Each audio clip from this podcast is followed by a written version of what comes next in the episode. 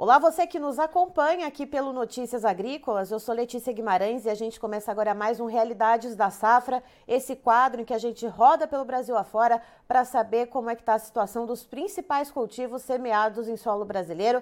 E a gente vai saber como está a situação da safrinha de milho lá em Querência, no Mato Grosso. E quem vai trazer essas informações para a gente é o presidente do Sindicato Rural lá do município, o Gilmar Reinaldo Ventes. Então seja muito bem-vindo, Reinaldo. Gilmar, perdão. Obrigado. Satisfação é minha. Gilmar, uh, como que está o desenvolvimento do milho por aí? Já está pronto já para ser colhido? Como que a gente vê a totalidade das plantas ou pelo menos a maior parte delas? Em que fase que a gente vê esse milho? Bom, na verdade, as áreas irrigadas, o município não tem muito ainda, mas as áreas irrigadas, com pivô central, as colheitas já iniciaram. Eu acredito que tem até 25%, 30% já colhido das áreas de pivô plantado na primeira quinzena de janeiro. É, mas a colheita normal, a colheita da safra plantada meados de janeiro para frente, é, vai iniciar final do mês, depende da variedade, depende é, as chuvas que tivemos no final de abril, março, abril, é, a, o produtor querendo antecipar a colheita, enfim. No final do mês, agora de maio, inicia a colheita, mas ela toma corpo mesmo meados de junho, dia 10, 15 de junho para frente, é que realmente vai iniciar a colheita de milho de uma forma geral em todas as propriedades e, e em todo o município, e na região como um todo, eu acho. Certo, então essas regiões de sequeiro começa a, a colher, né? Quem quiser antecipar, quem puder, né? antecipar a colheita vai começar agora no final do mês de maio, mas ali para a segunda, para a primeira quinzena de junho é que vamos ganhando ritmo então no sequeiro? Positivo.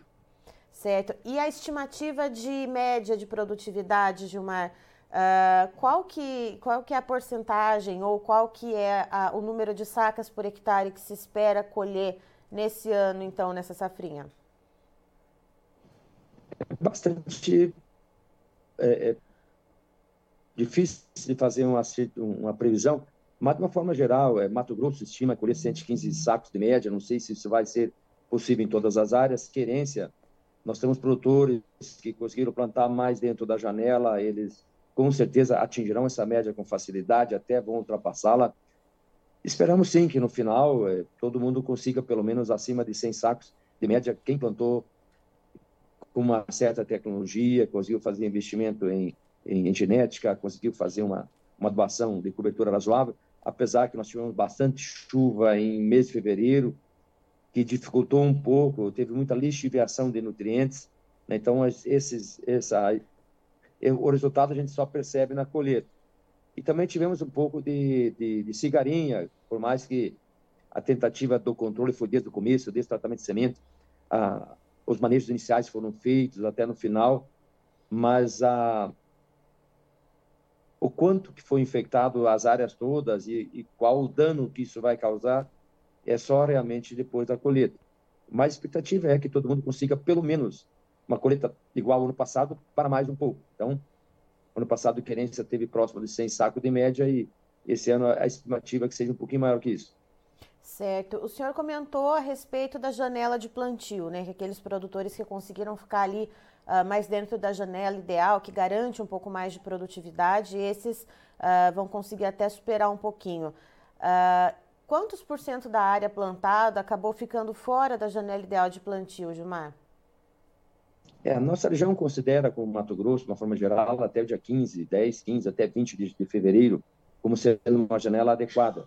Claro que isso também é, depende da, do nível de investimento, depende da condição de solo de cada um, de cada propriedade.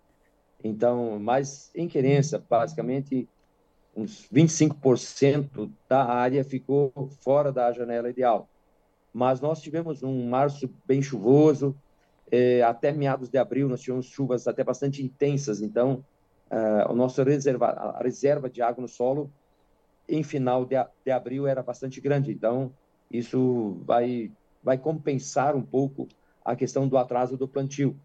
E as áreas estão melhorando cada ano um pouco mais, o produtor investindo mais em em perfil de solo, isso é, é o efeito de, da não chuva em começo de maio, ela, ela é sentida menos. Uhum. Tem a questão da luminosidade, né? Os dias ficam mais curtos, então automaticamente o milho acaba produzindo um pouco menos para quem planta mais tarde, mas, de certa forma, isso sempre ocorreu, né, de, de, de ser plantado um pouco fora da janela, pela condição que teve muita chuva também é, em janeiro e fevereiro, então atrasou a colheita da soja, o operacional da colheita foi, de certa forma, dificuldade, e o plantio não foi diferente, então por isso que acaba atrasando um pouco né, essa, a instalação da cultura. Quando é, encerramos o plantio da soja no ano de 22, é, a estimativa é que a maioria pudesse plantar dentro da janela adequada, mas o, teve muita chuva, atrasou o ciclo da soja em basicamente sete, oito dias, uma semana, isso, por consequência, acaba afetando o período ideal de plantio de milho. E esse, somando com esse período de alongamento do, do, da cultura da soja, uh, com as chuvas durante a colheita, quanto tempo de atraso ficou, então, em dias, né, que a gente possa contar, seu Gilmar, nesses 25% da área que foi plantada fora da janela?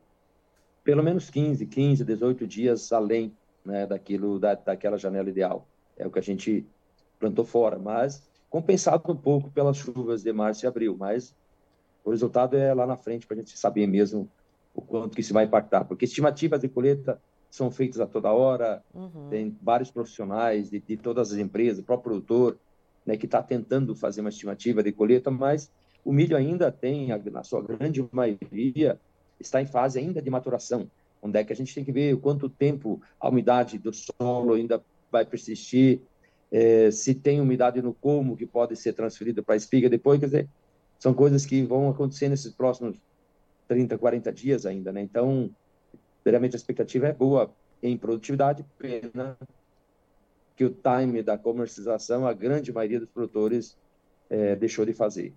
Isso que eu ia perguntar para o senhor, Gilmar. Uh, foi travado algum percentual já de negócios antecipadamente ou não? O produtor ficou esperando os preços melhorarem e agora está vendo justamente o contrário?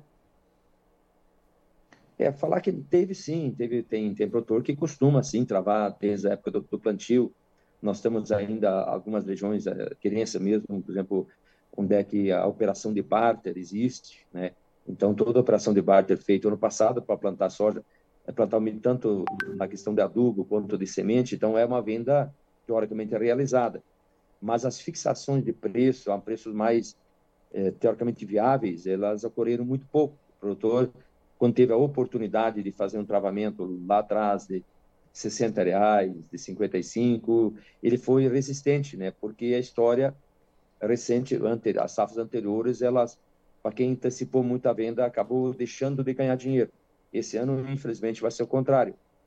Tem produtor que a conta pelos níveis praticados hoje, as oportunidades que não são oferecidas para travamento em torno de 35 reais a menos, ela praticamente para quem comprou adubo caro e, e tem que pagar ainda ou, é, ou na verdade comprou à vista e agora teria que recuperar esse recurso, ele não vai tem pode colher 100 sacos, 115 que a conta ela infelizmente não fecha. Então vai ter que tomar suas medidas, vai ter que é, abrir mão de, um, de, de, algum auxílio financeiro, bancário, para uhum. tentar saldar e, e, continuar na atividade, alongar o prejuízo que ele, infelizmente, terá nessa cultura. Na soja, nós já tivemos essa experiência, né, de que nem todo mundo teve lucratividade, porque não fechou também, não acabou não fazendo contratos, quando era possível fazer a 160, a 150, a 140, Hoje nós estamos um pouquinho acima de 100 sacos aqui na região, quer dizer, já não tivemos um, um, um fator positivo de preço na soja. O milho